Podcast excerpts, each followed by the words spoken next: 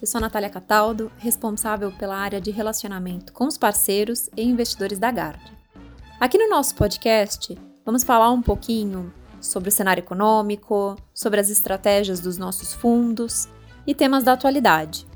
Fique agora com o próximo episódio.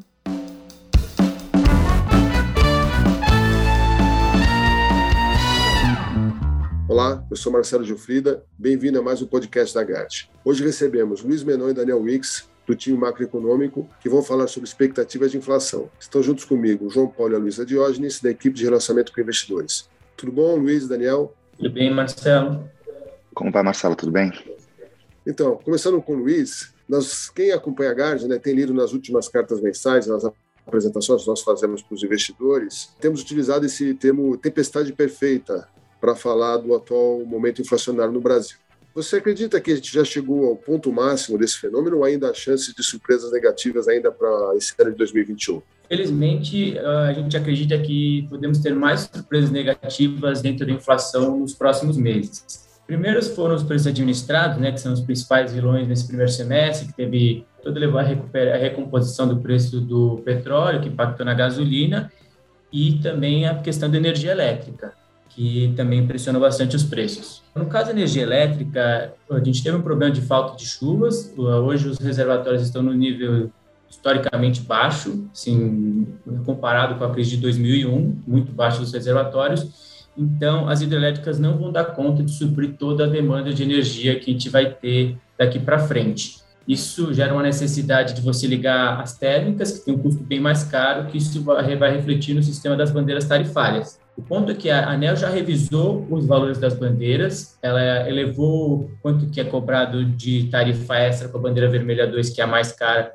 para 9,50, mas ela já colocou uma consulta pública, porque ela considera que, mesmo com esse patamar extra de 9,50, não vai ser possível cobrir todos os custos das térmicas. Então, eles estão considerando elevar de novo o valor máximo da bandeira vermelha 2, que a gente prevê aqui algo próximo de 11,50, que adiciona mais pressão na inflação no curto prazo dos administrados. Além disso, dentro da tempestade perfeita, tem, a, tem, tem os bens industriais.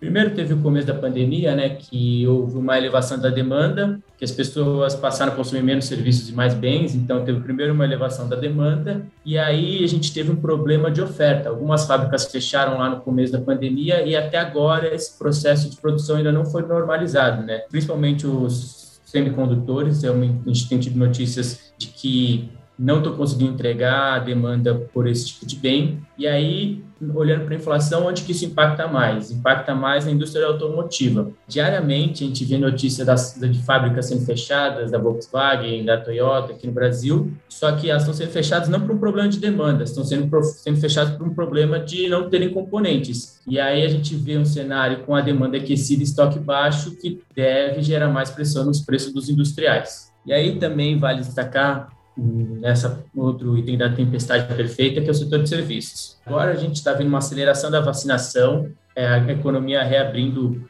cada vez mais, e todo esse cenário deve fazer com que a inflação de serviços acelere. A gente pode destacar alguns itens, como as passagens aéreas e a parte de hospedagem, que é hotel, que ficou, teve uma deflação em 2020, e aí a gente acredita que agora com a reabertura isso deve ter alguma composição. Então, os serviços daqui para frente devem ser os novos protagonistas da inflação. E além de tudo isso, como já não fosse pouca coisa, tem um outro risco que a gente coloca no radar aqui, que é a parte da alimentação in natura. O primeiro semestre teve uma trajetória positiva, mas agora com essas sequências de ondas de frio, algumas geadas acontecendo pelo Brasil, algumas culturas podem ser afetadas, né? Principalmente a gente vê a produção de tomate, alguns itens de hortifruti, o café. Então, tudo isso pode colocar uma quarta pressão aí na inflação nos próximos meses. Então, em suma, a gente está no meio da tempestade, o céu segue bastante nebuloso. Perfeito, Luiz. É, mas apesar desse cenário, as projeções para 2022 permanecem próximas ao centro da meta. Qual o risco dessa alta de preços contaminar a expectativa para o ano que vem e os próximos? A primeira coisa que a gente tem que lembrar é que inflação é uma variação dos preços.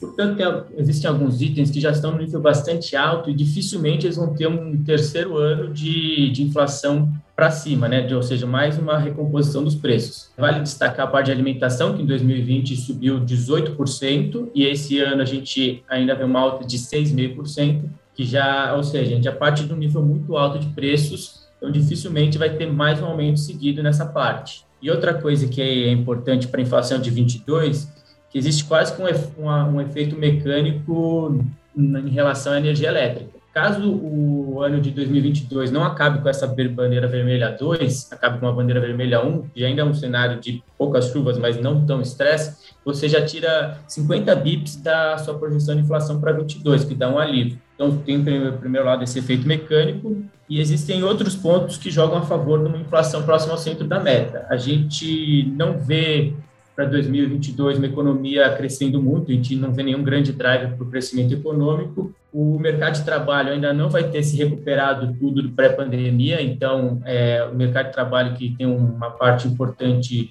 em relação com a inflação também não vai estar tão pressionado em 22, sem contar que a gente imagina uma Selic média bem mais alta que do ano de 2021. Esses fatores jogam a favor de uma inflação um pouco mais tranquila mas existem alguns riscos que a gente, a gente vê aí para 22. Acho que o principal risco é realmente as expectativas desancorarem e aí os, os agentes pararem de confiar no Banco Central, que ele não vai entregar mais inflação na meta, que é, a política dele não é crível. Mas o que o Banco Central tem feito recentemente é tentado reforçar sua comunicação e tentar ser bastante duro e deixou claro que fará o ajuste que for necessário na Selic para que todos esses choques inflacionários fiquem circunscritos em 2021.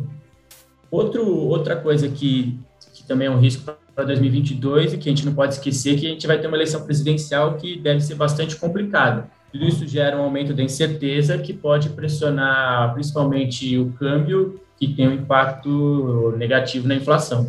Muito interessante, Luiz. Obrigada. Direcionando a pergunta para o Daniel Wicks, o Banco Central levantou a hipótese de acelerar o passo da alta da Selic, dependendo do conjunto de dados que fossem divulgados após a última reunião do Copom. Na última sexta, mais uma vez o IPCA veio acima das projeções. Então, qual a sua visão do ciclo da Selic agora, em termos de ritmo e taxa final?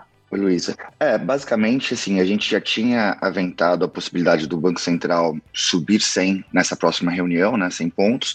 No entanto, a gente tinha visto ele relativamente tranquilo né, pós o último Copom, imaginando que a inflação não daria sinais tão ruins. Né? Eu acho que o Banco Central tinha uma aposta ou uma expectativa de que ao longo, né, começo do segundo semestre, você veria uma melhora da inflação. E como o Luiz bem colocou, a gente não está vendo isso, pelo contrário, né? a gente viu nesse último IPCA números piores de inflação, né, configurando essa tempestade perfeita que a gente vem falando e que está né, como o Luiz falou, sem sinais de arrefecimento. Com isso, a gente acha que depois desse último IPCA, o Banco Central vai se sentir obrigado a subir 100 pontos. Primeiro, porque o mercado já está indo para essa é, aposta, né, ou seja, para essa precificação no, nos DIs curtos. E segundo, porque justamente o que ele tinha colocado é gostaria de ver as aberturas, serviços, como que isso daí vai evoluir de uma reunião para outra. Né? E o que a gente viu é que é, evoluiu para pior. Outra coisa também que a, a expectativa para 2022, né, que tinha, enfim, até se reduzido um pouco na margem, voltou a subir né, nessa semana. Isso faz com que também o Banco Central fique ainda mais preocupado né, na sua estratégia de, de fato, dar o sinal para o mercado que ele quer manter toda a inflação, né, o choque de inflação nesse ano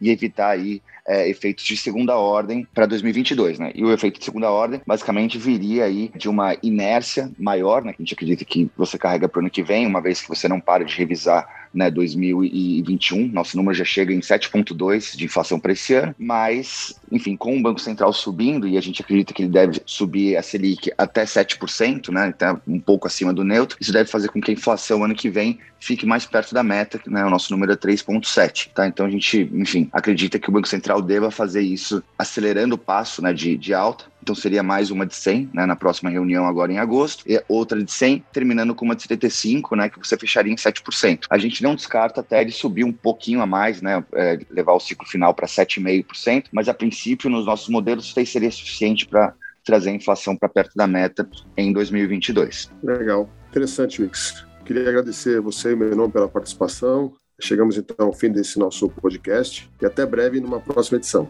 Obrigado.